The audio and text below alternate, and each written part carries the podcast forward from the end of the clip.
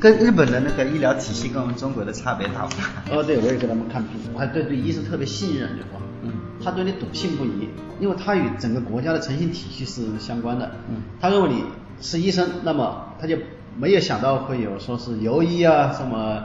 这个走荒或者是一些不具备资质的，对，就是鉴别这个医生是的真伪，他的水平，那是呃有没有这个资质，那是政府的事儿，政府已经把这些事儿都做完了。对对对，老百姓就只管就是呃对相信这么一个体系，如果说有人不诚信，那么他可能会终身被禁止在这个行业里头走下去，惩罚非常重啊，对他的代价。违规的成本是非常高的。中国的病人啊，在跟那个医生跟他说做这个做那个，他还跟他讨价还价的。哎，这个药能不能不要讲？这个检查能不能不做呀？对，相互之间的信任度相对比较低。对对对。然后很多就是中国还有这样一种现象嘛，啊，比如说有一个病人得了什么疾病啊，然后他的父母啊，带着他全国各地找医生看。到底信谁的？他自己全看完一遍，他才决定到底信谁的。当然了，他已经把自己的家财都花完了。对，因为我们的鉴别成本也非常高。对对。不过也确实这样，我们中国的医生的水平参差差差距太大了。您之前跟我说过有这么一个案例嘛，就是几十个呃中医医生啊，给同一个病人同一个病人看脉问诊，对，结果舌脉最后判断的标准，舌脉结果判断出来以后，相似的这样的一个结果不到百分之六十。有很多都是判断是不一致的啊。对对对，所以这样的话，就让我们病人也很难接受这个 医生的。对，我记得我自己有一个朋友在美国，他去看病的时候，他就是先找了一个社区医生，那个社区医生说应该怎么治，应该怎么治。然后呢，过两天他总觉得社区医生水平不行吧，然后又跑到一个另外一个地方的那个医院去看，然后又找那个医生，那医生帮他又做了一遍检查，然后跟他说。你这个应该怎么治？应该怎么治？然后这个病人，呃，就是我们中国人嘛，他透露给这个美国医生说，我之前在看过你们这边某一个社区的医生了，那社区医生跟你说的差不多。美国的医生非常生气，既然社区医生看过了，你还来找我？我觉得这是呃中西方就医啊差距也是蛮大的。对了，还有一个事啊，就是我自己的几个听友在说啊，他在美国，他也吐槽美国的医疗啊，也有它很多的弊端。这弊端是什么呢？啊，不像中国，你去挂号，嗯，呃，只要等点时间，你就能看得到这个医生。但是在美国，他必须得预约，对，往往都是这样的。他得了这个病，他跟这个医生要预约一下，预约的是呃下个礼拜的事了，嗯，有可能是一个月之后的事了。等等等到一个月之后，他这病都自然就好了。对，有这种情况。实际上呢，日本的话也存在着一个预约制。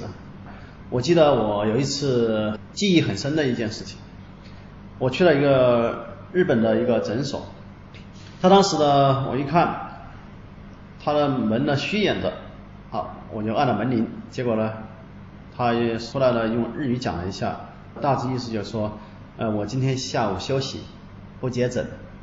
因为当时我就感觉很纳闷了。我当时有跟他讲，我说我双倍的挂号，双倍的费用给你，结果 他说这个他不愿意接诊，哎，他说我休息就休息了，是吧？他然后就很热情的告诉你，在斜对面有一个什么样其他的诊所，你也可以过去。听着你这么说，好像日本的医生对赚钱的欲望没有那么强烈，是吧？想要把病人往外推。他是按规则来的，确实如此。你看一个医生，如果他自己的时间不把握好，病人源源不断、络绎不绝。如果他自己不把自己的时间控制好，那就他一直往下看了。在我们大陆医生，有的人，特别是有一些所谓神医名医，一天两百来号病人，这样的话一两分钟打发一个病人，但实际上对他自己身体也是透支。后来我就到了对面一个日本的医疗机构，我实际上我在想，我说我在中国大陆我也是医生，但是。到了日本，他不管你是不是医生，因为我当时还有德岛大学医学院的有一些证件在我手上。当时我的意思想，根据中国大陆的思维，那么我们的医疗行业是吧，就互相关照一下吧，同行嘛。对对对。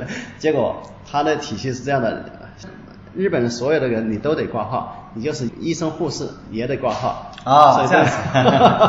所以呢，我也挂，我也高挂号，挂号以后呢，结果呢，日本医生接待我，当时感到有点纳闷，一个诊室里头。结果有三五个护士，一个医生，医护比是吧？医生和护士的比率。对对对中国好像是我刚看一个数据是一比一啊，就一个医生一个护士。这个是日本好像是一一比四点五跟你说的那个情形非常接近。对对，有是的，所以说我们这边的服务有些人员配备上面达不到的，嗯，达不到标准。我刚看完这个数据，我比较印象比较深刻。但是像在美国最好的那些医院哈，医护比可以达到一比十，一比十一，就是一个医生身边有十一个护士。是的，我记得后来的那个日本医生呢，就跟我交流了一下，根据我的病情，他就问了我有没有过敏，我说我青霉素过敏，然后呢，他就开了左氧氟沙星。我当时也好像在有意的劝他，我说你能不能这个开一个星期的？他说我最多给你开三天。哦，我当时在想，我说你这不是要我多挂号吗？中国人思维 结果他他这是我们呃，相当于医师法有规定的，我们不能越雷池一步。我以前我记得中国人，你到那个医院去，然后这个医生给你开几个月的药啊，呃背着麻袋回家。这种现象在我们现在估计也还有，现在在中国可能还有，可能还有但在日本这是不合法的啊，不合法。你口服药三天，另外呢，日本医生的经验精神我也是很受感动，他给你反复讲他的副作用，反复的跟你耐心的讲解。陈博士，您在日本有没有发现日本人看病有没有什么看病难啊、看病贵啊之类的问题啊？哦，可能这个方面的话，日本的人口密度大。密度大大在什么地方？大在东京或者是大阪大中型城市。真正其他像德岛很多地方，实际上密度没有中国那么高，人口密度很低的，并且你有时候你在大街上也看不到有几个人，或者是医院里头也是基本上是有条不紊的，它是很有序的。那如果在东京，会不会也像我们中国的三甲医院呢？人头攒动，到 人山人海。我们也看到那种就是你推我搡那么局面。他们的这个预约啊，各方面的一些处理，哎，一些处理比较到位。因为我们中国还有我刚才说的那个问题嘛，就是中国人那个看病啊，就是看完一个医生再去看另外一个，就是一遍一遍的确认一下这个医生到底对我的这个治疗的方案到底对不对，货比三家，货比三家。对，其实内心深处他是不信任那些医生。对对对对对。而且确实，你想啊。他到一个医院，那个医生只给他五分钟，对对，对吧？他跟那个医生的沟通交流是不够充分的，对，所以他不信任也是正常的。但是他跑个三家五家大型医院，每个地方也照样也给你只有三两分钟，这样的话也交流都不充分，这样的话最终的结果可想而知，所以最后病人总是束手无策。我说这个有点像这个挖井的故事啊，父母跟我们讲的挖井的故事，就是说。